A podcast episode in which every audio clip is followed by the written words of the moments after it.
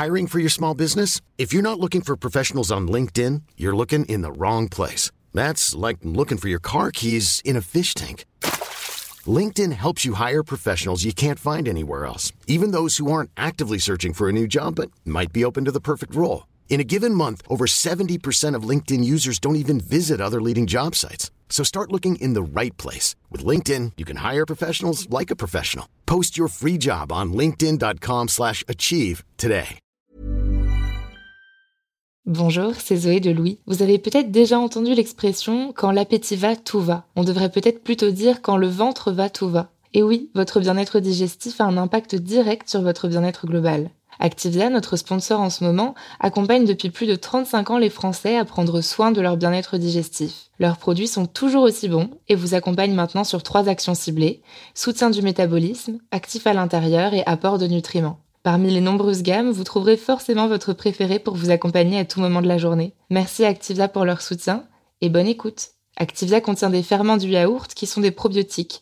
Ils vous aident à digérer le lactose du produit en cas de difficulté à le digérer. Activia est source de calcium et de protéines. Le calcium contribue au fonctionnement normal des enzymes digestives et à un métabolisme énergétique normal. Louis.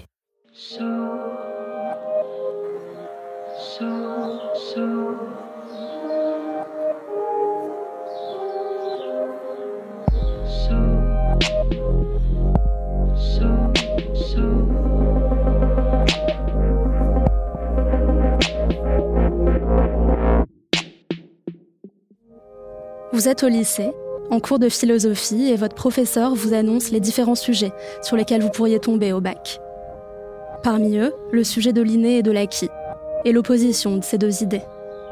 Durant le cours dédié à la question, vous apprenez la différence entre ce qui relève de notre patrimoine génétique, nos dispositions intrinsèques, l'inné donc, et l'acquis, qui lui s'apparente à la marque de la société sur nous.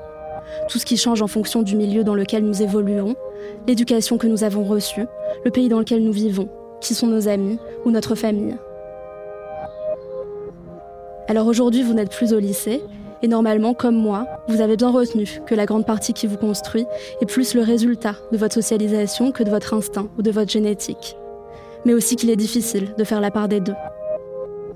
Alors quelle serait votre réaction si vous appreniez que votre cousin éloigné, que vous avez dû voir une fois il y a dix ans, est votre portrait craché?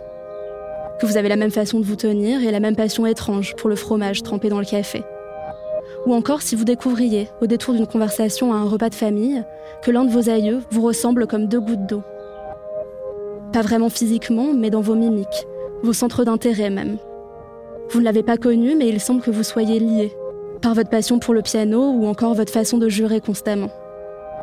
Par un lien qui semble dépasser la logique, qui voudrait que ce soit le temps passé ensemble, les expériences partagées et les souvenirs communs qui donnent corps à nos relations. L'histoire de passage de cette semaine questionne ces oppositions philosophiques sur notre essence. C'est une histoire tournée par Lena Friedrich, à écouter au casque. Je suis Maureen Wilson. Je suis Charlotte Pudlewski. Bienvenue dans Passage.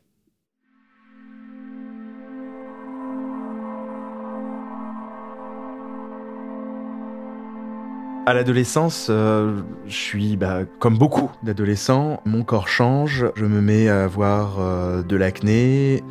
C'est une période où euh, je me sens vraiment mal dans mon corps et dans mon esprit. Mes résultats dégringolent à l'école. J'ai tendance un peu à m'isoler même socialement. Et mon père reste très dur en fait avec moi dans cette période-là. Quand j'ai 13 ans, je reviens d'un stage de foot que mon père m'avait offert et il me dit Tu es laid, tu n'es pas intelligent, ça ne fait aucun doute. En revanche, ce qui pourrait au moins te sauver, c'est si tu étais gentil et si tu faisais attention aux autres que tu ne fais pas. Et là, sur le siège passager, euh, je me recroqueville euh, et je pleure. Et là, il me regarde d'un air de dédain en disant Et en plus, t'es même pas fort.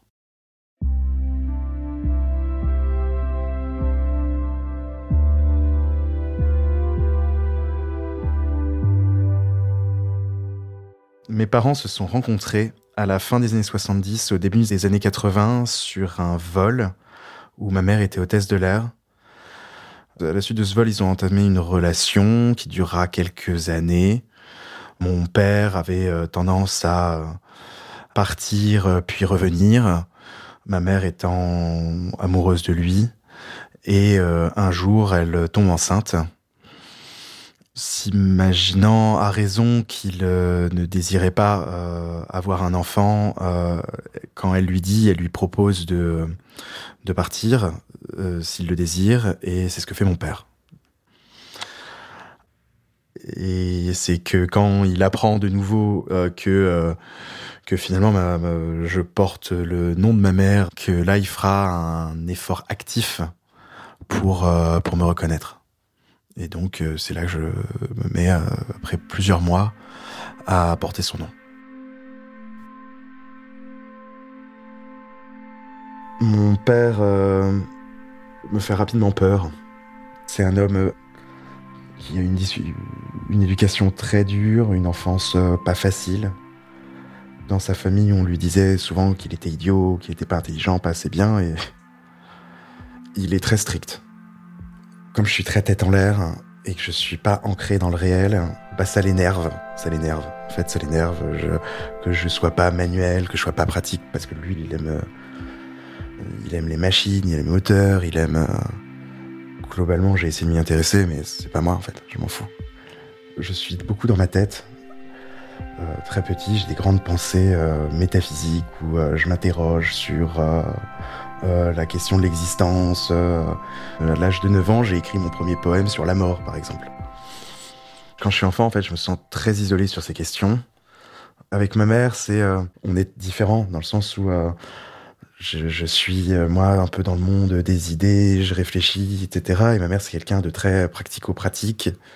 Et elle a un complexe d'avoir arrêté l'école jeune. Elle me laisse développer mes grandes idées euh, dès 14 ans, je deviens maoïste en disant en fait que le problème entre les nations, c'est qu'en fait il y a des cultures différentes, euh, une pensée qui se développe quoi. Et euh, donc je lui reproche même de pas de pas être comme mes camarades de classe dans les milieux bourgeois où après j'ai j'ai évolué dans certaines familles où je trouve une richesse dans les conversations que ma mère peut pas m'apporter mais malgré elle en fait c'est pas de sa faute. Donc euh, relationnellement, c'est un peu compliqué. Euh, à l'école, euh, c'est très compliqué. Je suis très renfermé sur moi. Je, et je me crois pas très intelligent. Et je me dis, j'ai peur de travailler en me disant que ça va révéler en fait mes déficiences. J'ai commencé en fait à, passer de dernier de classe à vraiment devenir bon élève de nouveau au lycée quand je euh, commence à pouvoir faire mes premières dissertations. Et le vrai moment où c'est quand je suis rentré en école où en fait j'ai pu en fait avoir des discussions avec des gens qui me ressemblent, qui ont les euh, mêmes intérêts, des mêmes pensées que moi, avec qui je peux débattre. J'adore débattre.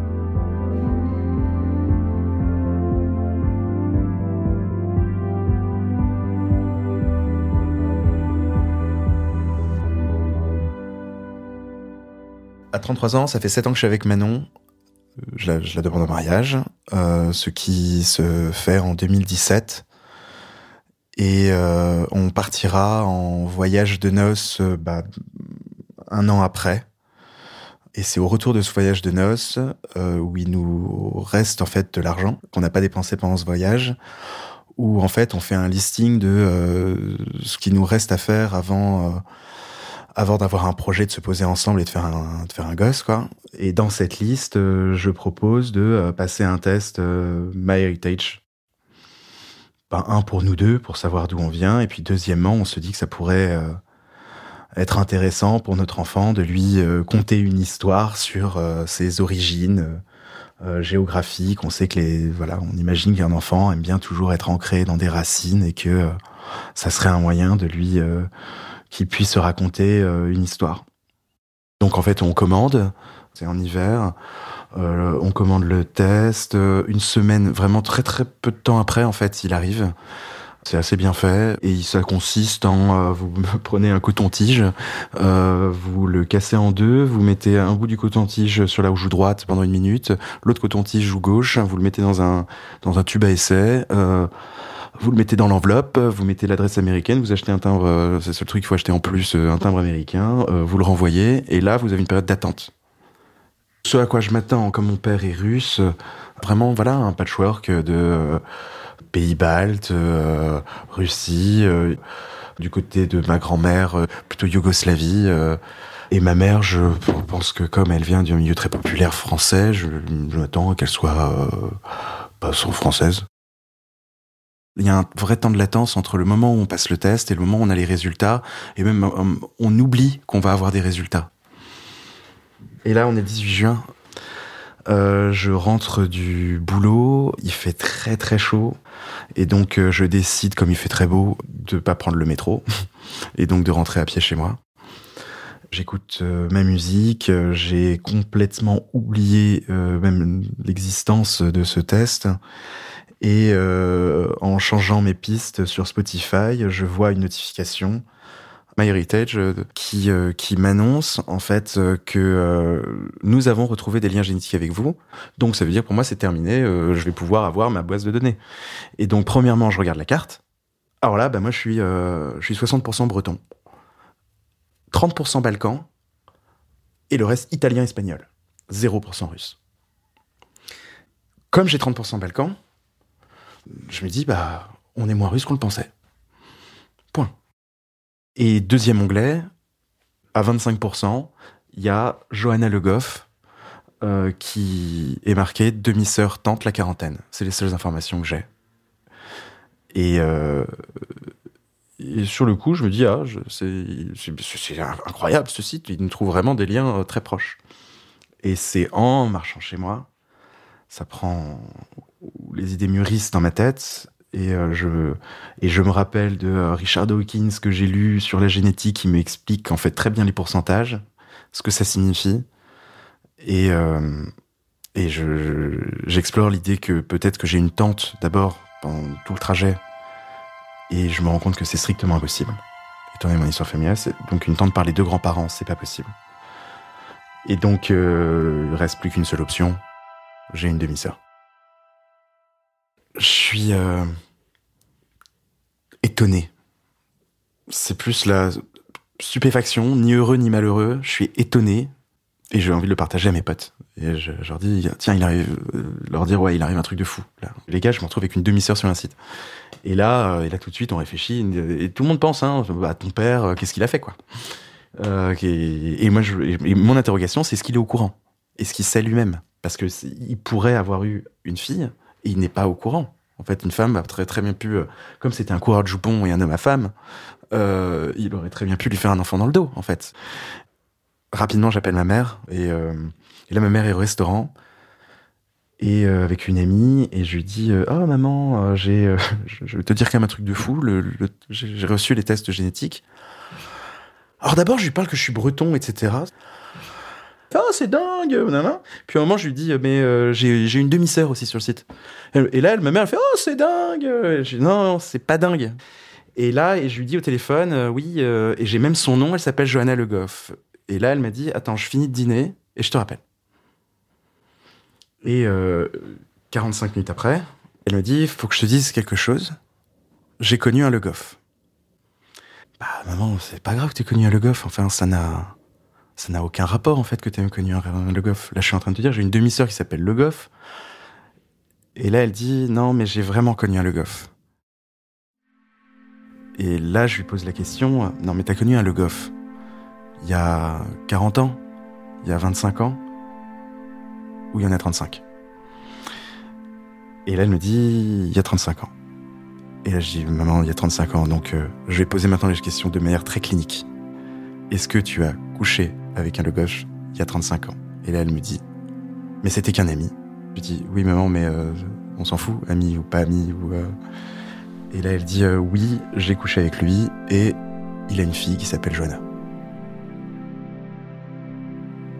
Donc là, je dis, maman, mon père est pas mon père, je suis désolé, je raccroche maintenant. C'est une bombe. Là, je suis pas bien. Je me sens vraiment pas bien. Je j'ai plein de questions qui me viennent à l'esprit et j'ai zéro réponse. Et je sais pas si j'en aurai. Je sais pas comment ça va se passer. Je sais que ça, je sais que ça va pas être cool en fait.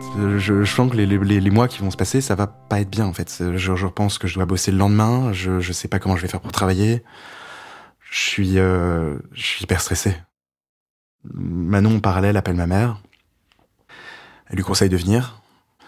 Et donc on se retrouve en fait le soir avec ma mère qui euh, qui m'explique tout, qui se sent hyper mal.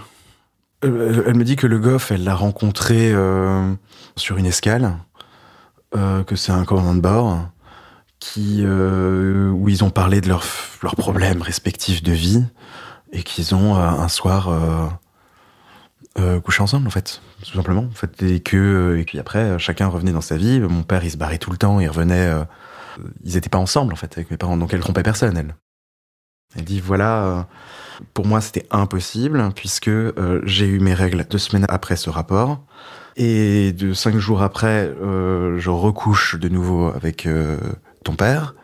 Et euh, deux semaines après, je suis enceinte. Donc pour moi, règle, puis couche, puis après on est enceinte. Et donc elle a pas, elle a pas creusé plus que ça. Et euh, Manon, qui est gynéco, lui dit, euh, bah en fait, tu as eu des règles anniversaires, ça s'appelle.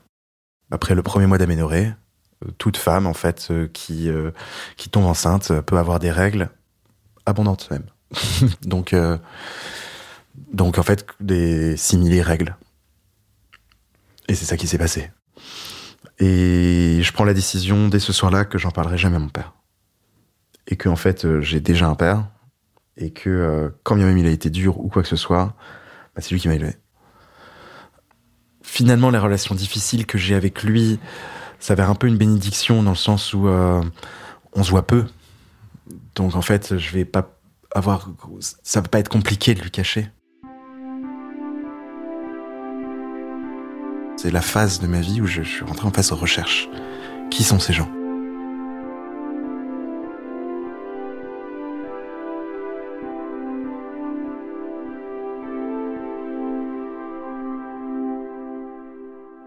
Je veux savoir qui c'est en fait. Euh.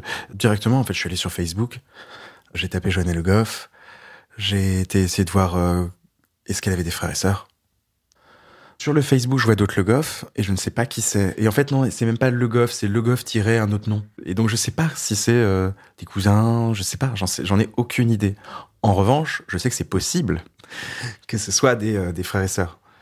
J'ai aussi une piste pour chercher mon père, où là, il y a rien.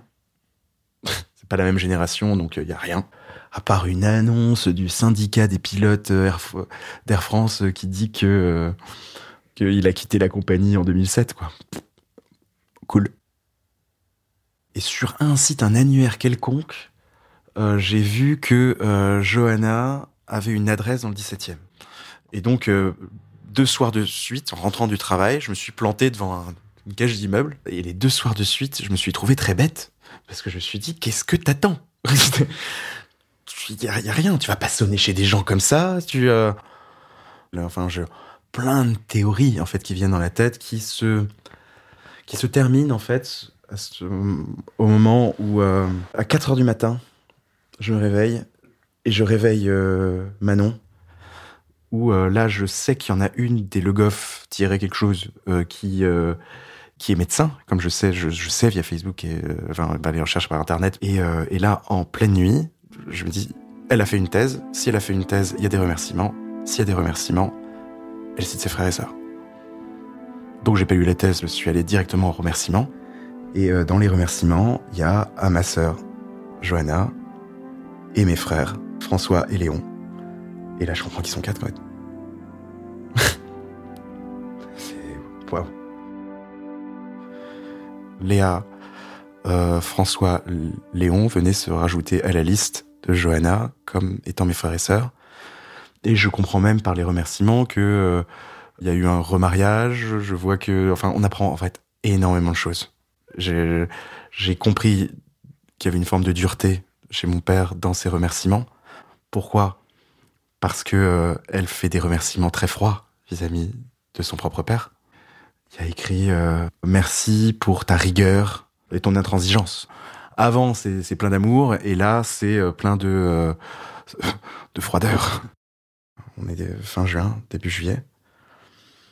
À ce moment-là, même avec Manon, on se met à s'engueuler parce que elle, elle, m'exprime que des craintes. Elle me dit juste, ça peut mal se passer, tu sais pas ce que c'est que d'avoir des frères et sœurs, parce qu'elle en, a plusieurs. Et moi qui cherche en fait à faire baisser le stress et qui suis en train de, de fondre parce que je mange plus et je dors plus, ça crée en fait des tensions dans mon couple. Je viens assez dur dans cette période-là. Je sens une forme de violence en moi. J'ai, euh, je pardonne à ma mère sans, tout en étant quand même dur dans les propos avec elle. Et je, je veux, je veux comprendre en fait. Donc du coup, je fais mes recherches sur chacun d'eux. Euh, euh, Johanna, j'ai pas grand-chose. Je savais que Léa habitait euh, pas à Paris. Léon, j'avais rien. Et François, lui, je sais qu'il est comédien. Parce que je, il suffit de taper son nom et en fait je vois qu'il est euh, je vois le lien entre l'affiche que je vois et le, lien Facebook. En fait je sais qu'il est comédien. Et donc euh, bah, sans qu'il le sache je suis allé le voir en fait. C'est fin juillet. Fin juillet il reste plus qu'une date et avec euh, mon meilleur pote et Manon on prend des billets et on se retrouve voir la pièce de le seul en scène de mon frère très politisé à gauche et en permanence il me il, regarde le public et il me regarde. Et alors là, les interprétations, c'est est-ce qu'il m'a reconnu Est-ce qu'il a pas reconnu Est-ce qu'il est au courant? Potentiellement, il, sait qui je suis. Il, potentiellement, il sait qui je suis parce que Johanna, euh, je ne sais pas si on en a parlé ou pas à ses frères et sœurs. Je n'ai aucune idée de leur situation familiale. Donc en fait, quand il me regarde droit dans les yeux, et comme on voit ma tête en fait sur Facebook, il suffit de taper mon nom, il y a ma tête qui apparaît sur Facebook. Au début, quand on est arrivé au théâtre, en fait, je me suis dit, bah, c'est pas grave, on va être, je sais pas, 50, machin, je vais être fondu dans la masse. On était 6.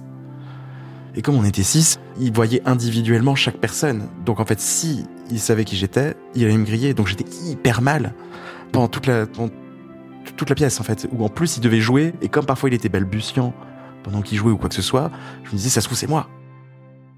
C'est pour ça que quand il a proposé que les gens se revoient après la pièce, je suis sorti, j'ai fait, on se casse, on court. J'ai même couru. J'ai dit non, je veux pas, faut pas que je le vois comme ça. C'est pas, je vais pas lui dire bonjour, je suis votre frère. Je peux le faire en fait. Je vais pas, c'est pas une option.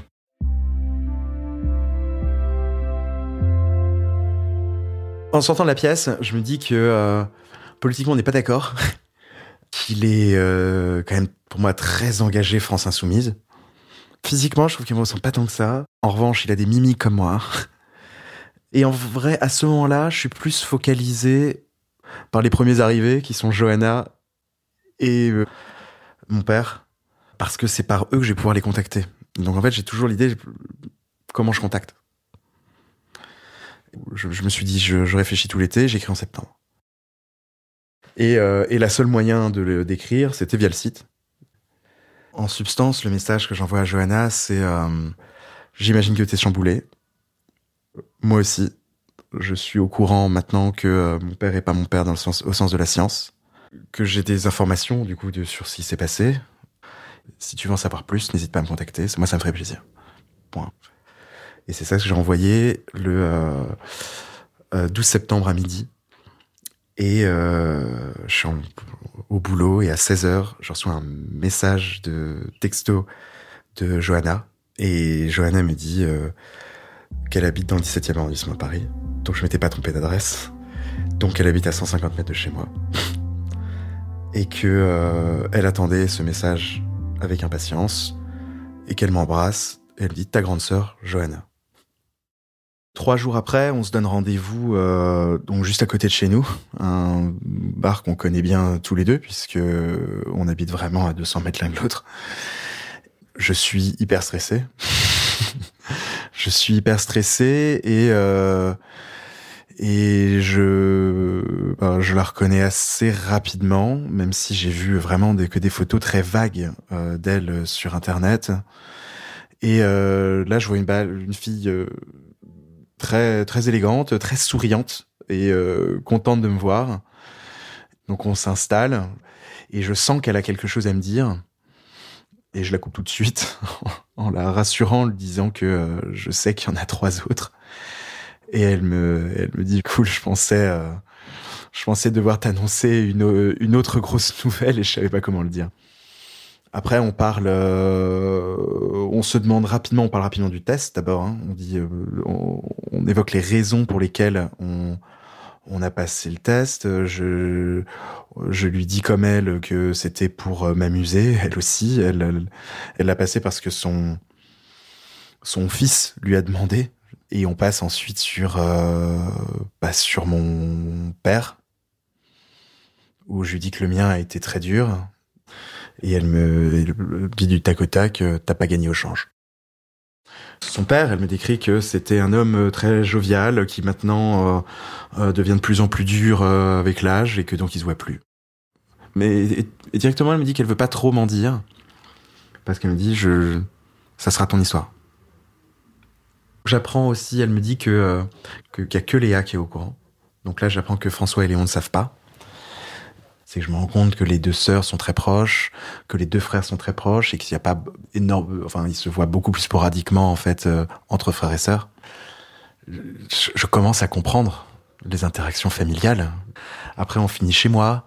Elle invite son nouveau copain. Euh, Manon débarque plus tard. Euh, bon, on fume, on boit, on rigole. Ça c'est, et elle me dit que donc, donc pas elle, mais Léa va prévenir ses deux frères. Parce qu'en fait, elle, c'est la demi-sœur de tout le monde. Comme moi d'ailleurs.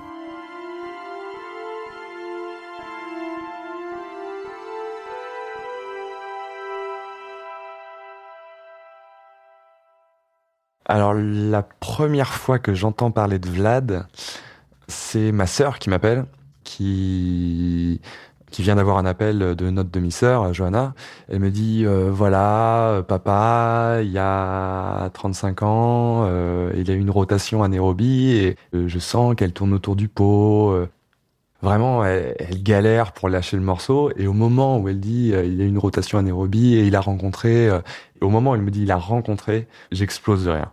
C'est-à-dire, je vois très bien où cette conversation va, je comprends très bien, en plus on soupçonnait depuis longtemps que mon père avait eu un, passé volage.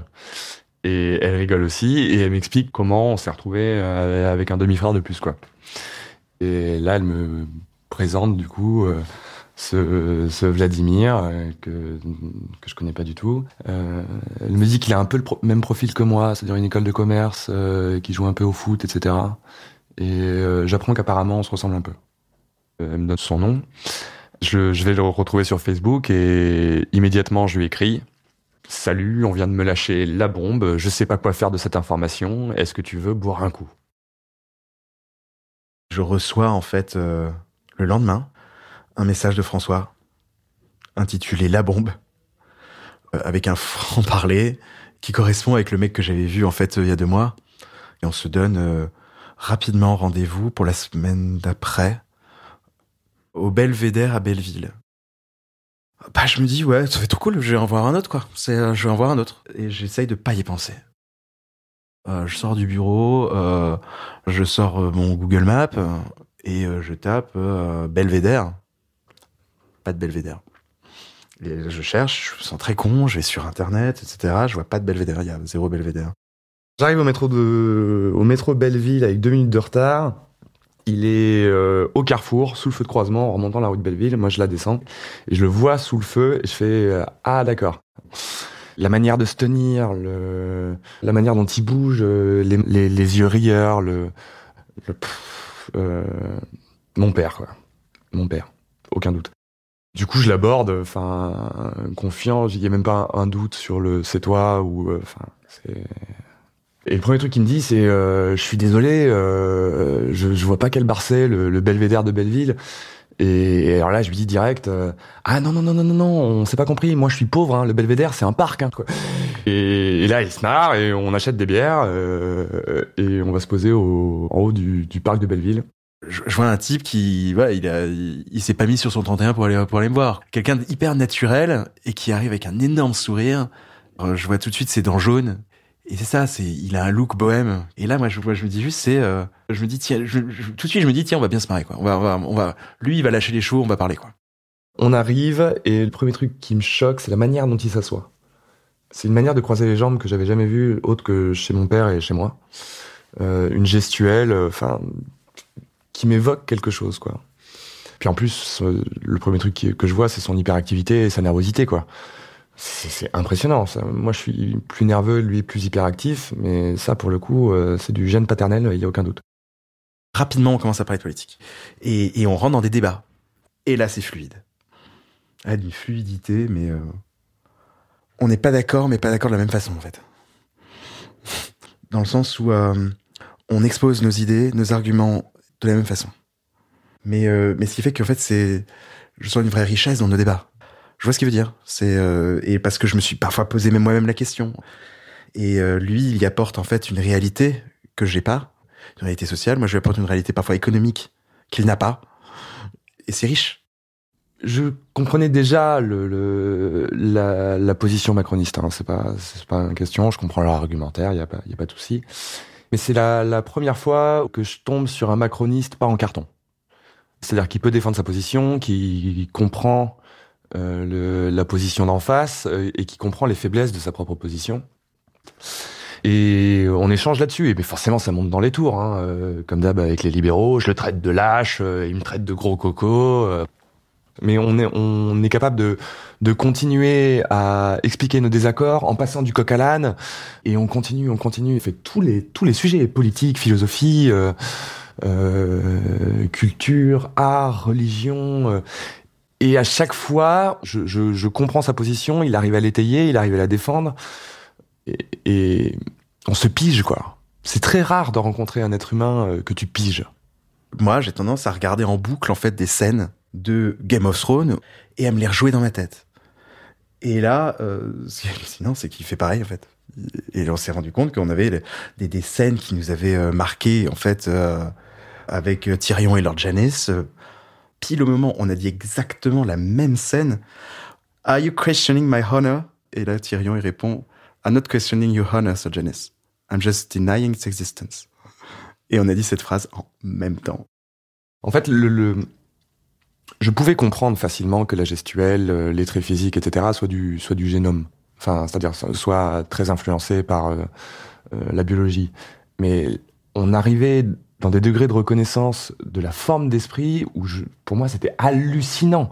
C'était hallucinant. Je n'avais rien partagé avec ce type avant cette seconde-là. Et on se découvre ouais des, des similitudes de pensée, de réflexes, de euh, de rigueur intellectuelle et puis de jeu. C'est-à-dire on, on adore jouer, débattre. Enfin, le débat comme à la fois comme match et comme amusement quoi. Enfin, c'est fou, c'est mon jumeau diabolique, ce type. Enfin, mon jumeau diabolique, je, je, je précise ma pensée, euh, c'est-à-dire c'est euh, moi en grand bourgeois parisien, quoi. Je me dis, j'aurais pu faire euh, faire ça en fait, j'aurais pu, mais simplement moi, j'avais quelque chose à prouver dans ma vie, qui était de, j'étais pas idiot. Et donc ces études, moi, je les ai continuées. Lui, il avait rien à prouver, il s'est cassé. Mais sinon, on est pareil en fait. Moi, je suis un gros gauchiste en plus, donc je partais du principe que euh, l'inné et l'acquis, euh, en plus, je suis fils d'un stit, c'est euh, 10% et 90% d'acquis d'éducation, de milieu, de socioculturel, etc., de classe sociale, évidemment. Et je constate que c'est beaucoup moins que ça. Mais, mais enfin, je sais pas, je constate que c'est beaucoup moins que ça. J'ai un contre-exemple, quoi. J'ai en face de moi un contre-exemple. Euh, Quelqu'un dont je suis visiblement très, très, très proche. Et supposer que toutes nos ressemblances soient une coïncidence est absurde. Ce serait juste pas rigoureux intellectuellement. Le, milieu, moi j'ai grandi dans un bled de 400 habitants, lui il a grandi en plein milieu de Paris, euh, dans les, dans, les beaux quartiers. Tout notre rapport au monde ne peut être que différent, fondamentalement. On n'est pas d'accord sur mille trucs, mais ce qui nous rassemble est tellement important, tellement énorme, que peux pas nier quoi. Tu peux pas nier que t'as une version de toi chelou en face de toi. François le numéro 2 que j'ai vu, et en fait je sais qu'il en reste deux à voir, sa grande sœur Léa et son petit frère Léon. Euh, Léa qui voit peu parce qu'elle vit dans le sud, et euh, Léon avec qui apparemment ils sont comme cul et chemise, ils arrêtent pas de m'en parler, c'est son, c'est vraiment son frère. Quoi. Léon c'est mon petit frère, du coup euh, on a un an et demi d'écart. Euh, ouais, on se ressemble beaucoup. Lui, il est ingénieur, enfin caricature de l'ingénieur, un peu bourrin. Euh, il est plus sportif, euh, très dragueur. Euh, il plaît beaucoup aux nanas et il est plus provocateur. Il est moins dans le jeu de la discussion, de la conversation, etc. Lui, il est vraiment dans le match. C'est-à-dire, enfin, quand il discute avec quelqu'un, c'est pour gagner, quoi. Euh, quand ma sœur me, me prévient que bah, visiblement j'ai un nouveau frère, immédiatement après, j'appelle euh, j'appelle mon petit frère pour le mettre au courant lui aussi. Euh, alors lui, lui, il rit pas beaucoup. Enfin, ça l'a, il prend le coup dans la gueule quand même, je crois. Euh, il veut pas que je lui en parle. Enfin, il veut rien savoir. C'est comme euh, comme un pote qui veut pas être spoilé sur une série, mais même sur des détails, tu vois, qui veut juste rien savoir, qui veut même pas connaître le synopsis. Du coup, c'est quelques semaines après que moi je rencontre Vlad. Il monte à Paris et sous ma pression un peu, il accepte de rencontrer Vlad. Et alors là, Léon tout craché quoi. La première fois que je rencontre Léon, je suis installé depuis euh, 30 minutes avec euh, François au café le jour de mon anniversaire. Et euh, Léon arrive. Et euh, là, je me rends compte que c'est lui qui a appris tous les muscles de la famille, plus costaud que nous, quoi. Il arrive, il me tape sur l'épaule et il me demande euh, Est-ce que tu étais euh, premier à l'école? Je lui dis que euh, non, je n'ai pas toujours été premier de ma classe. Il me dit alors t'es pas un Le Goff? En revanche, je lui dis que j'ai fait, contrairement à lui, une grande école. Et, et- là il me dit euh, ah ok alors t'es mon frère. Par le fait qu'en fait on ait une réplique et qu'on s'agresse euh, gentiment comme ça, ça a été acté en fait. Et donc voilà. Et rapidement dans les semaines qui ont suivi, bah on, on essaye de, de se découvrir et on se découvre euh, de, de manière euh, plutôt dynamique puisque on a le même rythme, on aime sortir, boire beaucoup, prendre tout type de substances, euh, se euh, parler jusqu'au bout de la nuit, s'effondrer dans des canapés. Et, et il me reste, j'en ai bien conscience à ce moment-là, une la dernière sœur à aller voir qui habite dans le sud, donc Léa. On est fin octobre, euh, j'ai pris mes billets d'avion avec euh, Manon pour euh, aller voir Léa dans le sud. Et la veille du départ, Manon me, me dit qu'elle me quitte et qu'elle, en tout cas, qu'elle quitte l'appartement. Et donc, le lendemain, je prends l'avion tout seul pour aller voir, euh, pour aller voir Léa, euh, avec l'étape psychologique qu'on imagine, surtout que euh, c'est un événement en soi en fait. Je, je vais voir pour la première fois ma sœur et en même temps je passe une journée où j'étais censé visiter Toulouse. Je me retrouve à passer ma journée dans une chambre d'hôtel à écrire message sur message en pleurant pour euh, pour comprendre en fait euh, ce qui m'arrive vis-à-vis de ma relation et tout en restant focus sur l'idée que euh, que je vais rencontrer euh, ma sœur pour la première fois de ma vie en fait. Ce qui fait que quand le soir j'a- j'arrive euh, je, je m'installe, je me suis arrivé avant elle d'ailleurs au au restaurant où euh, quand à peine est-elle arrivée, le premier la première chose que je lui dit, c'est que je viens de me faire quitter, que ma femme vient de me quitter. Et donc, euh, c'est là que commence mon rapport avec Léa. Un rapport plus difficile en premier abord, dans le sens où, où pendant la première heure, elle ne me fait que parler du test et des mauvaises raisons pour lesquelles je l'ai passé, puisque les laboratoires pharmaceutiques pourraient exploiter les données. Donc, euh, un rapport plus lent à se mettre en place. Mais voilà, ah ben, c'est comme ça que ça se fait ce rapport. On s'est revu le lendemain pour, euh, pour déjeuner. Et ce qui s'est passé, c'est que comme elle se livrait trop, en plein milieu du brunch, elle s'en va. Elle s'en va en disant j'en dis trop, je suis désolé, faut que je m'en aille. Et là, je me re-retrouve tout seul euh, en attendant mon avion pendant 8 heures euh, à Toulouse euh, avec mes problèmes, en réécrivant frénétiquement à ma femme.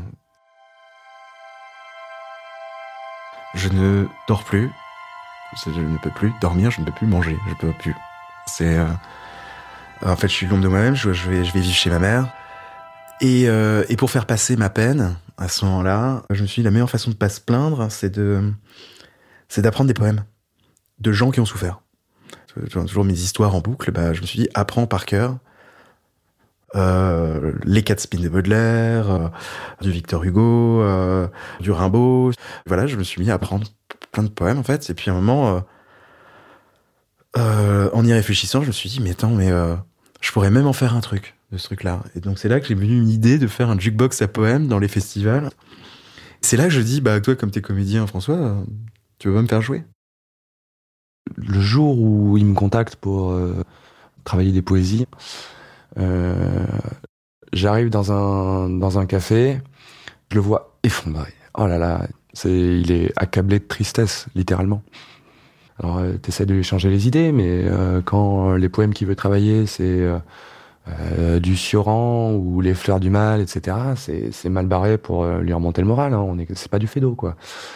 c'est des trucs hyper dépressifs, enfin qui parlent de suicide et tout. Du coup, j'essaye de concentrer son esprit sur des trucs techniques enfin, je lui, je lui fais découvrir ce que c'est que travailler un texte. Autrement dire que je, suis chiant, c'est-à-dire tous les cinq mots, je lui fais reprendre, tous les cinq mots, je lui fais reprendre. En même temps, comme je travaille moi, quoi. Enfin, on lui a jamais appris, et pour lui, euh, réciter des poèmes, c'est les apprendre par cœur, et se noyer dans la musique des mots, et les retranscrire comme ça.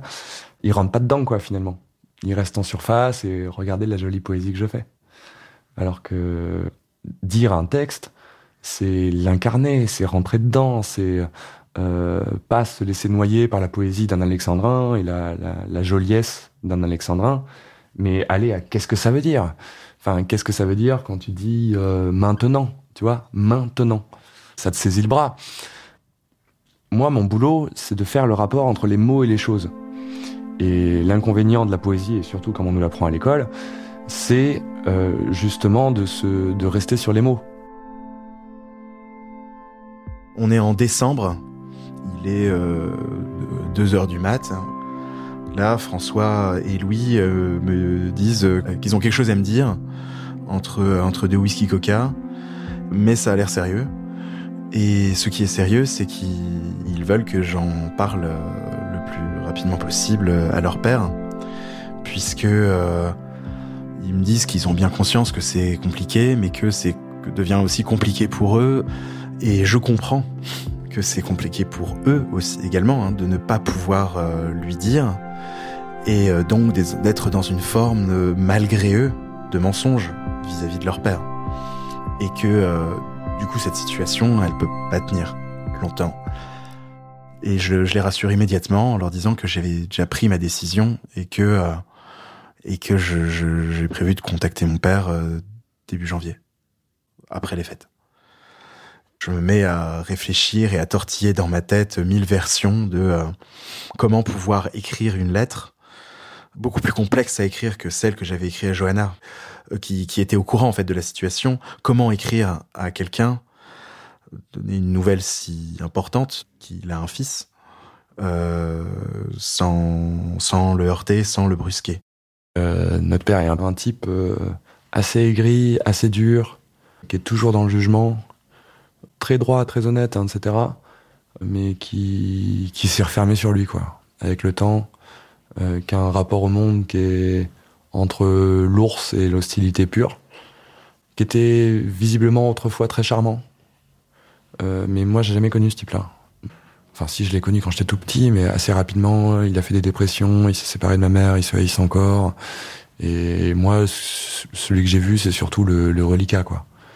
Et c'est juste pas agréable de passer du temps avec lui. Mais moi, je suis pas à la recherche d'un père. Ma démarche, elle est pas du tout là-dedans. Ma c'est de rencontrer, c'est la curiosité, savoir qui c'est. On a fait un appel téléphonique où euh, je lui euh, euh, étant donné les circonstances, euh, bah, si vous voulez, on peut se tutoyer. Et il me dit, je ne tutoie pas les gens que je connais pas. Au début, je pense qu'il a pensé que c'était un canular, etc. Et du coup, il me questionne sur Vlad, et je lui réponds euh, très clairement, comme je l'ai ressenti la première fois, qu'il n'y a aucun doute. Enfin, il y a tellement de ressemblances physiques, ne serait-ce que ça. Enfin, que ce n'est pas, enfin, ce n'est pas niable comme état de fait. Euh, donc, il, euh, il se marre un peu, il est très embarrassé. Il soupçonne la mère de Vlad de, de, de duplicité, et il ne croit pas du tout à l'erreur honnête. Et, mais quand même, il se marre un peu. Enfin, euh, c'est-à-dire, il se rend compte que c'est très gros mais direct, euh, mon père étant mon père, euh, s'il veut le rencontrer, c'est pour le jauger et voir ce qu'il a dans le ventre, quoi. C'est pas, c'est, on n'est pas tout de suite dans le rapport filial, quoi. Mes frères, en fait, voulaient donc euh, que j'aille en vacances avec eux, en Ardèche. Et lui, il a dit non. Le père, il a dit non, qu'il refusait que j'y aille. J'avais interdiction d'aller là-bas. Pourquoi? Dans le risque que leur mère rentre. Alors, faut bien comprendre un truc, c'est que mes parents se haïssent. Mais se haïssent, c'est viscéral, quoi.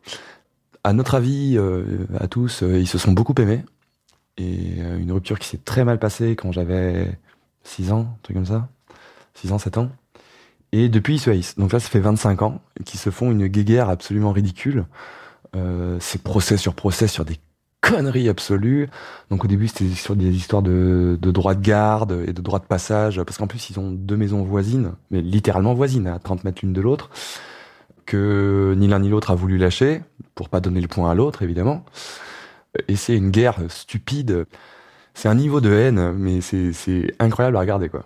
Et de puérilité aussi. Hein. Enfin, vraiment, c'est... Et euh, donc là, sur le coup de Vlad, forcément, quand ma mère a été au courant, ça lui a donné des munitions pour euh, dans, dans leur guéguerre absurde, quoi. Et euh, donc elle a commencé soft, euh, c'est-à-dire un jour où ils se sont croisés au marché, elle a hurlé le nom de la mère de Vlad. Et elle a surenchéri juste avant que Vlad arrive du coup dans mon bled en Ardèche pour rencontrer mon père. Euh, elle a mis un panneau juste devant euh, la maison de la maison de mon père, disant juste euh, Welcome Vlad. Et elle était tellement fière de son coup qu'elle nous a envoyé à tous euh, la photo du panneau. Honnêtement, c'est une gaminerie. C'est absolument puéril, mais pour une fois, elle était bonne. C'est-à-dire, j'ai un peu rigolé, quoi. Et le truc, ce qu'il faut bien comprendre, c'est que si j'ai rigolé, c'est parce que je savais que ça allait marcher. Et effectivement, ça a marché. Mon père a pété un câble. Mais il était outré. Enfin, vous voyez le niveau de votre mère, etc. Et là, Vlad a super bien joué le coup. Moi, ça, ça m'amuse pas du tout. Hein. Moi, ça me fait pas rire du tout. J'ai dit, mais vous êtes, mais vous êtes, mais vous êtes complètement fou, en fait. Et je me rends compte, ils sont comme dans toute famille. En fait, oui, ils sont dingues. En fait, c'est un côté fou, oui. Et là, c'est là que je dis, bah, attends, je vais l'appeler. Et je lui ai dit, euh, j'imagine que euh, toutes les actions de votre euh, ex-femme ne vous touchent pas, vu que c'était des trucs, des, des, en vrai des gamineries. Et donc, en fait, là, il a été obligé de de dire, bah non, je m'en fous. Alors, ce qui était absolument pas vrai. Et euh, je me suis retrouvé à devoir euh, jurer euh, que si jamais la mère de François, Léon et Léa débarquent, euh, je, il m'a dit mais vous ne dites pas un mot, pas un mot, pas un mot. J'ai dit mais je vais quand même lui dire bonjour. Non, non, rien, rien du tout, pas un seul mot. Et là vous, vous prenez vos affaires, vous prenez vos affaires et vous, et vous partez. Elle est, elle est néfaste. C'est un serpent. Et là, j'ai fait, ouais, ok. J'ai dit, oui, bien sûr. Il dit, et si jamais vous lui parlez, vous faites un choix. Mais moi, je vous parlerai plus.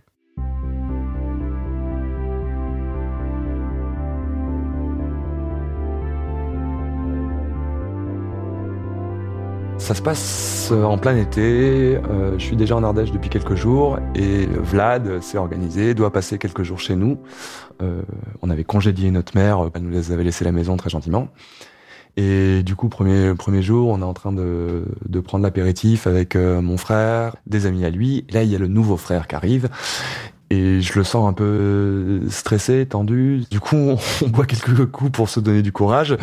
Au bout d'un moment, je sens Vlad un peu éméché et je lui dis allez, euh, allez, c'est parti, euh, c'est le moment de la rencontre.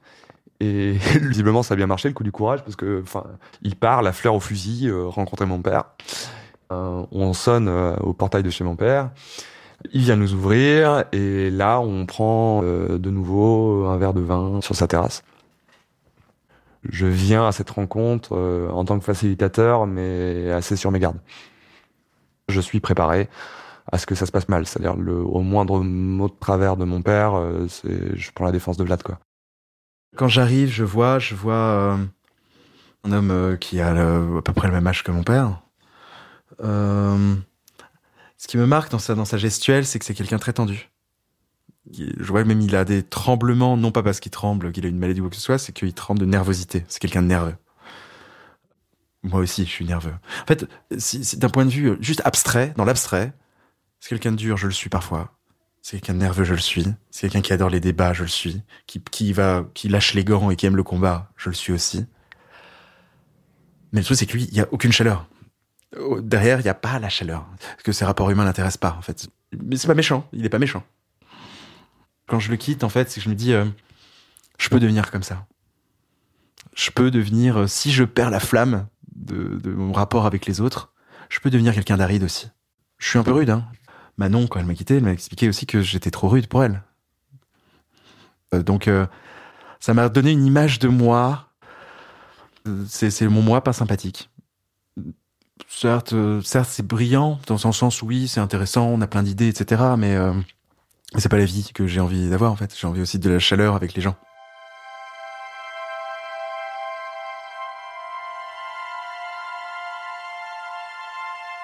Depuis la rencontre, euh, je peux pas dire qu'on a beaucoup de rapports. On est, on s'est eu au téléphone euh, euh, qu'une seule fois.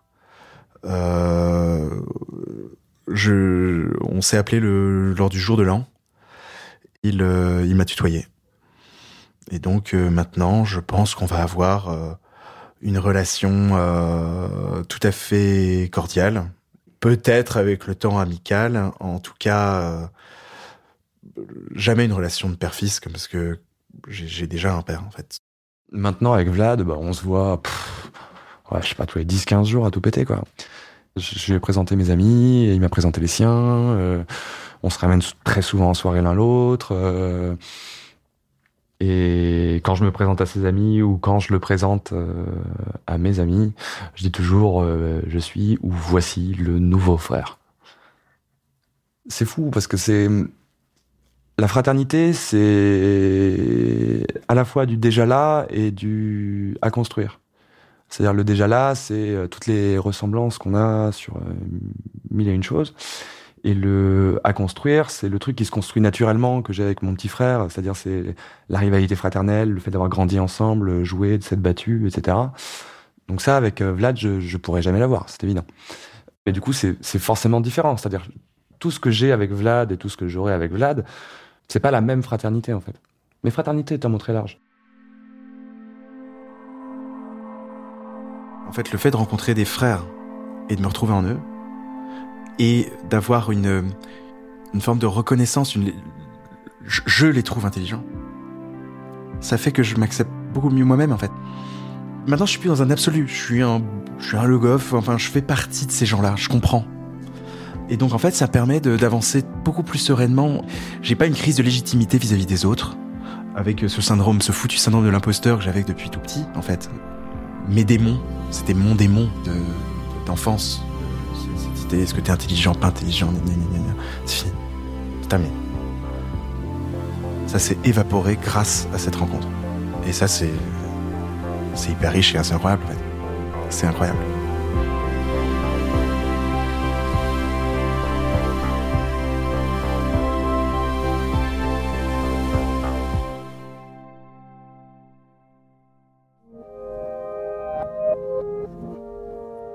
Cet épisode de passage a été tourné et monté par Lena Friedrich, avec l'aide de Maud Benakcha.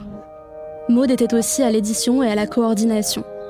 L'épisode a été réalisé par Juliette Medevielle et la musique a été composée par Benjamin Grossman. L'épisode a été mixé par Jean-Baptiste Aubonnet. Marion Girard est responsable de production, Mélissa Bounois, directrice des productions, et Charlotte Pudlowski, directrice éditoriale. Le générique de passage a été composé par November Ultra. Je suis Maureen Wilson et Passage est une production Louis Média. Vous pouvez vous y abonner sur toutes les plateformes de podcast, nous laisser des commentaires, des étoiles et en parler autour de vous. À vos amis, vos abonnés sur Instagram ou à vos grands-parents. Et si vous souhaitez soutenir Louis, n'hésitez pas à vous abonner au club sur louismedia.com slash club. À très vite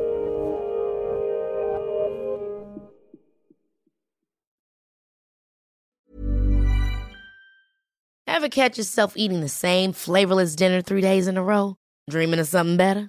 Well, HelloFresh is your guilt-free dream come true, baby. It's me, Kiki Palmer.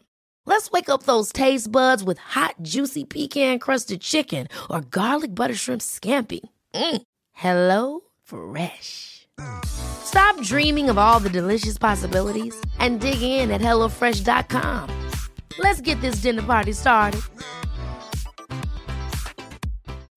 When you need mealtime inspiration, it's worth shopping Kroger, where you'll find over 30,000 mouth-watering choices that excite your inner foodie. And no matter what tasty choice you make, you'll enjoy our everyday low prices, plus extra ways to save, like digital coupons worth over $600 each week. You can also save up to $1 off per gallon at the pump with fuel points. More savings and more inspiring flavors make shopping Kroger worth it every time. Kroger, fresh for everyone. Fuel restrictions apply.